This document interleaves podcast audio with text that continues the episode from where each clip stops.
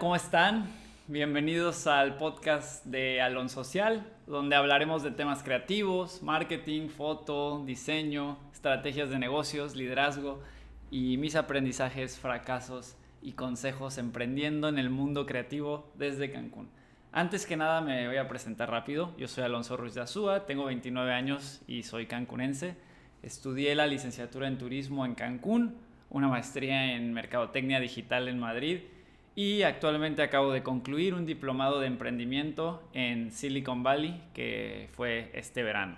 También he sido profesor de la Universidad de Anáhuac, donde he dado clases como estrategias de comunicación de marca, marketing turístico, estrategias de marketing y actualmente tengo mi estudio creativo multidisciplinario llamado MENT, que viene de la palabra maya que significa crear. En Ment hacemos estrategias de comunicación de marca, donde puede ser la identidad de una marca, el naming, diferentes diseños gráficos. Eh, también hacemos la parte de producción audiovisual, eh, campañas publicitarias, videos con dron, videos de música, de eventos, fotos de producto, temas de real estate. Y bueno, hacemos estrategias de marketing que van de la mano con las disciplinas pasadas, donde a través de una dirección creativa brindamos eh, diferentes estrategias que ayudan a comunicar historias únicas para las marcas para que unan más sus comunidades. Puedes conocer un poco más de Ment en Instagram, estamos como Ment-estudio. Ahora sí, ya, regresando al tema del primer episodio, vamos a comenzar hablando de un tabú que pasa mucho en el mundo creativo. Seguramente has escuchado o has visto a personas que no se permiten abrirse a buscar información o probar nuevas cosas a la hora de ejecutar alguna acción creativa. Por ejemplo, podemos hablar eh, de temas de publicidad, del cine, de la arquitectura, de la fotografía, el arte, el dibujo, eh, los deportes y bueno, muchas otras cosas. Y pasa mucho que nos cuestionamos y decimos, ay, es que no encuentro mi estilo o no encuentro mi esencia, ¿no? Y como creativo tienes que adaptarte a todo y no encerrarte en tu estilo. Tienes que ser versátil y inspirarte en todos, ver más allá y no dejarte juzgar por opiniones pasa mucho que te dicen, ay, eso está de moda, o ay, estás copiando algo de tal y tal. Y pues no pasa nada, la verdad. La inspiración es que está en todos lados. Y justamente en este episodio quiero hablar de la confianza creativa, los bloqueos creativos y cómo todos podemos desarrollar nuestro aspecto creativo que llevamos dentro. Primero me gustaría partir por el término creatividad. ¿Qué es la creatividad? Hay muchas definiciones de diferentes autores y diccionarios y según la enciclopedia de psicopedagogía, Océano, ellos definen a la creatividad como la disposición a crear que existe en estado potencial en todo individuo y a todas las edades. Por otro lado, en el diccionario de ciencias de la educación santillana, ellos dicen que el término creatividad significa innovación valiosa y que es de reciente creación. El psicólogo Sternberg, él dice que el creativo tiene ocho componentes una persona capaz de ver las cosas de manera nueva. Alguien integrado e intelectual, con gusto por la estética e imaginación, habilidad para la toma de decisiones, perspicacia, fuerza para el logro, curiosidad e intuición. Yo creo que la creatividad es algo que todos tenemos y está en todos lados, desde que te despiertas y decides qué ponerte, las decisiones que tomas en el día a día y a donde sea que voltees vas a encontrar creatividad. Ahora, dicho esto, eh, poniéndolos un poco en contexto con el término creatividad, me gustaría hablar de los bloqueos creativos. Seguramente te ha pasado que cuando algo no te sale bien, dices, ay, es que no sé diseñar o no sé usar una cámara o es que no sé usar una Mac, solo sé usar Windows. Nos reconocemos incapaces de hacer algo, lo cual inconscientemente nos limita y crea un bloqueo completo de habilidades que podríamos desarrollar. Es por eso que muchas veces cuando crees algo, lo creas. O sea, cuando crees en algo que quieres lograr o hacer firmemente, sucede. Y es por eso que requerimos tener una mentalidad positiva y de afirmación. Aquí podemos ver una famosa frase que dice, Repetition is the key to master any skill. Hace poco estaba escuchando eh, a un emprendedor que se llama Alfonso Ríos, que entrevistan en un podcast donde él cuenta que quería trabajar en una startup americana de estas grandes y él aplica a más de 44 startups a sus 18 años. Y él tenía la actitud y convicción de lo que quería lograr. Solo obtuvo una entrevista de estas 44 aplicaciones que hizo y logró pasar el proceso. Él mostraba pasión y convicción y sabía un poquito de programación, sin embargo, más adelante lo fue aprendiendo y puliendo.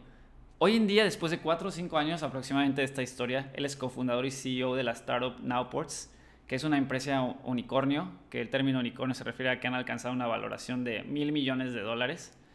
Entonces, dicho esto, podemos ver la importancia de la convicción y el poder de, de tener una mentalidad, un mindset que, que, te haga que logres cosas extraordinarias como lo podemos ver con este caso. ¿no? Ahora les voy a hablar de cuatro pasos para lograr tener una confianza creativa. El primer paso es que seas testigo de la creatividad desde lejos. Empápate consumiendo contenido que te haga cuestionar, analizar y mejorar tu criterio creativo. Hoy en día tenemos muchas fuentes para ampliar nuestro criterio creativo, como lo puede ser un podcast, como este, por ejemplo, un canal de YouTube, películas, series, museos, la naturaleza, viajar, cuentas de redes sociales que te sumen o entrar en grupos de Facebook y bueno, hay muchas otras opciones, ¿no? Entonces ese es el primer punto. El punto número dos es que te inspires en otras áreas creativas que no sean de tu ámbito y las adaptes a lo que tú estés haciendo.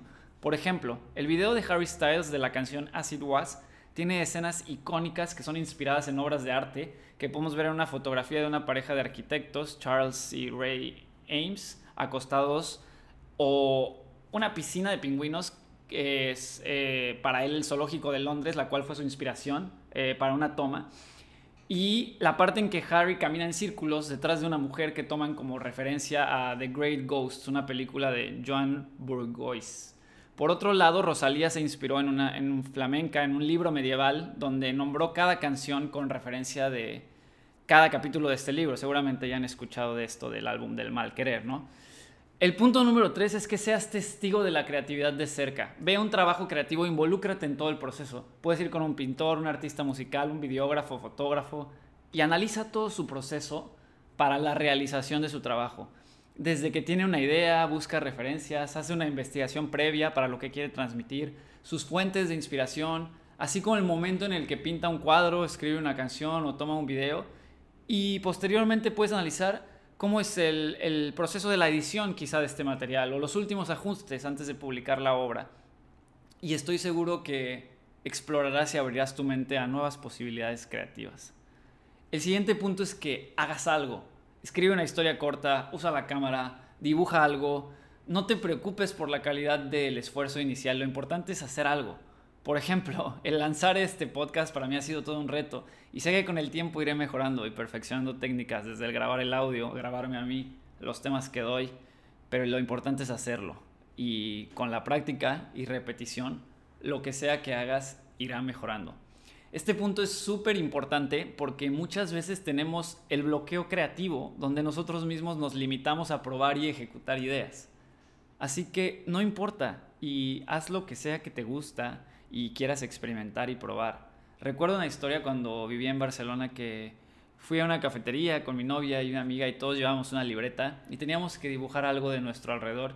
Y es bastante interesante y bonito el compartir y ver la manera en que cada quien plasma una idea de manera distinta y los pensamientos y puntos de vista al compartir, la verdad es que son muy buenos. Y este podría ser un ejercicio con el cual podrías empezar a desarrollar mejor tus bloqueos creativos. El siguiente punto es hazlo mejor. Mejora tu creación inicial compartiendo. La retroalimentación eh, es muy importante, eh, es mucho más importante que la parte técnica. Hay un ejemplo muy, muy claro que me gusta, que tiene que ver con la patineta. Yo lo hago desde hace mucho tiempo. Y normalmente subías tu video como patinador mostrando tus habilidades y trucos a YouTube o a redes sociales. ¿Y qué es lo que pasaba después al subir este video? Pues tomas como referencia el primer video que subiste y evidentemente quieres mejorarlo, tanto en los trucos como en la edición y las tomas del video. Y esto mismo sucede en cualquier otro ámbito o idea que, ejecutes. Y bueno, espero que estos pasos te sirvan y ayuden a mejorar tu confianza creativa. Compártelo con, con amigos, quizá entre varios sea más fácil aplicarlo y mejorarlo. Y eh, por último, me gustaría contarles y hablar sobre una frase curiosa que, no se la tomen a literal, que dice, hay que robar como un artista. Y con esto me refiero a que comiences tomando como referencia algo y aplicándolo, haciéndolo a tu manera. Por ejemplo, elige una imagen que te guste y busca tomar una foto similar pero con tu estilo. En Ment es algo que solemos hacer eh, haciendo mood boards y tomando referencias visuales, plasmándolas a nuestro estilo. Recuerda que no es plagiar, imitar, degradar o copiar y pegar algo. En vez de eso, estudia, acredita, honra, transforma y combina diversas referencias adaptándolas a tu manera creativa. Es como cuando alguien hace un tributo o remix de una canción y muchas veces se vuelve más popular que, la original. Recuerda que para evitar eh, los bloqueos creativos es importante que salgas de tu casa, vayas al bosque, a la playa, a una cafetería, a caminar y esto seguro te va a ayudar a despejar la mente y ayudar a tener una mejor visión de lo que quieras crear. Empresas como HP, Motorola, Ford creen mucho en la creatividad e innovación y han invertido grandes cantidades para su desarrollo, además de proporcionar espacios donde se puede pensar, crear y proyectar estas potencialidades en beneficio de una mejora continua.